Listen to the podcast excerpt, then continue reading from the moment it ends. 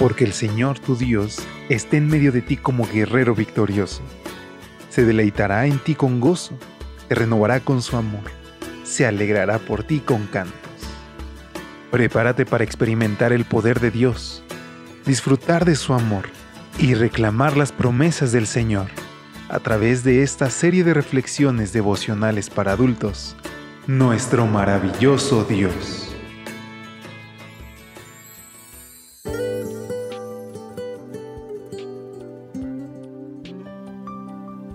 Hola, ¿qué tal? Muy buen día.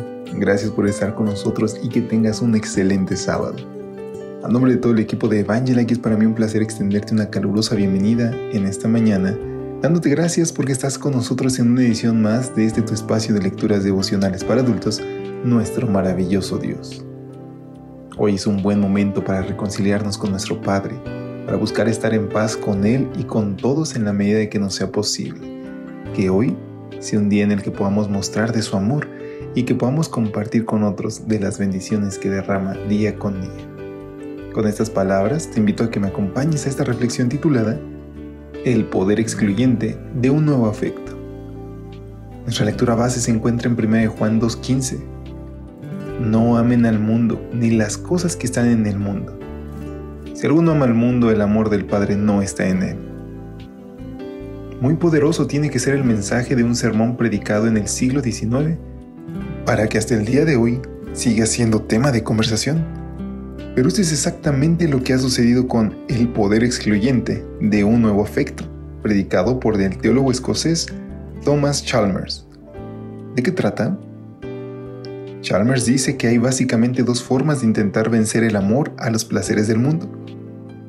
Una consiste en decirse a uno mismo que esos placeres, en última instancia, no valen la pena, que todo lo que hay en él es vanidad y esperar que, con el tiempo, el corazón se resigne a vivir lejos de esas tentaciones.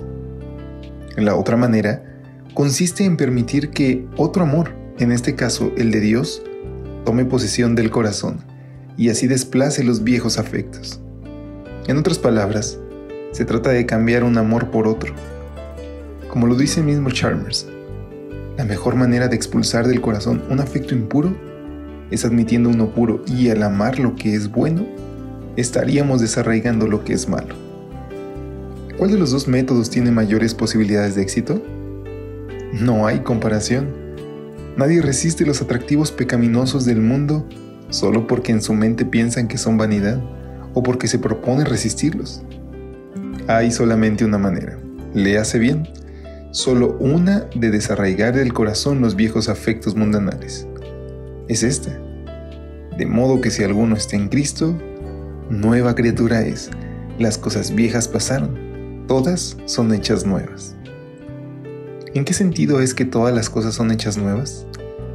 En el sentido de que un nuevo amor se ha apoderado del corazón ha expulsado los viejos afectos y ahora esa persona comienza a odiar las cosas que antes amaba. El estado de todas las gentes lo dice muy bien. Si apreciamos el carácter de Cristo y tenemos comunión con Dios, el pecado llegará a sernos odioso. ¿Estás luchando contra esos viejos afectos? No sigas, más bien permítele a Cristo entrar en tu corazón. Lee de Él, piensa en Él, habla de Él, ora a Él Deja que su amor invada cada espacio de tu vida. El resultado será que un día podrás decir con el apóstol, ya no vivo yo, mas vive Cristo en mí. Y lo que ahora vivo en la carne, lo vivo en la fe del Hijo de Dios, el cual me amó y se entregó a sí mismo por mí. Qué bendita esperanza y promesa nos presenta la reflexión de hoy. Porque queridos amigos, muchas veces nos cansamos de luchar contra algunos pecados, contra algunas tentaciones. La mejor manera de vencer es dependiendo de las fuerzas que Cristo nos da, reclamando su sacrificio en tu lugar y en el mío, y pidiendo que Él nos dé la salida, que cambie nuestro corazón. Bien lo decía el salmista, dame un nuevo corazón, Señor, un corazón limpio, puro, un corazón que nos permita amarle. Si hoy, al igual que yo, quieres que ese sea tu caso, únete conmigo en esta oración. Bendito Jesús, apodérate de mi corazón invade cada rincón de mi vida, que nada en mí escape a la poderosa influencia de tu gran amor.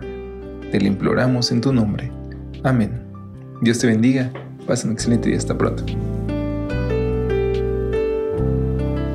Gracias por acompañarnos. Te esperamos mañana. Te recordamos que nos encontramos en redes sociales.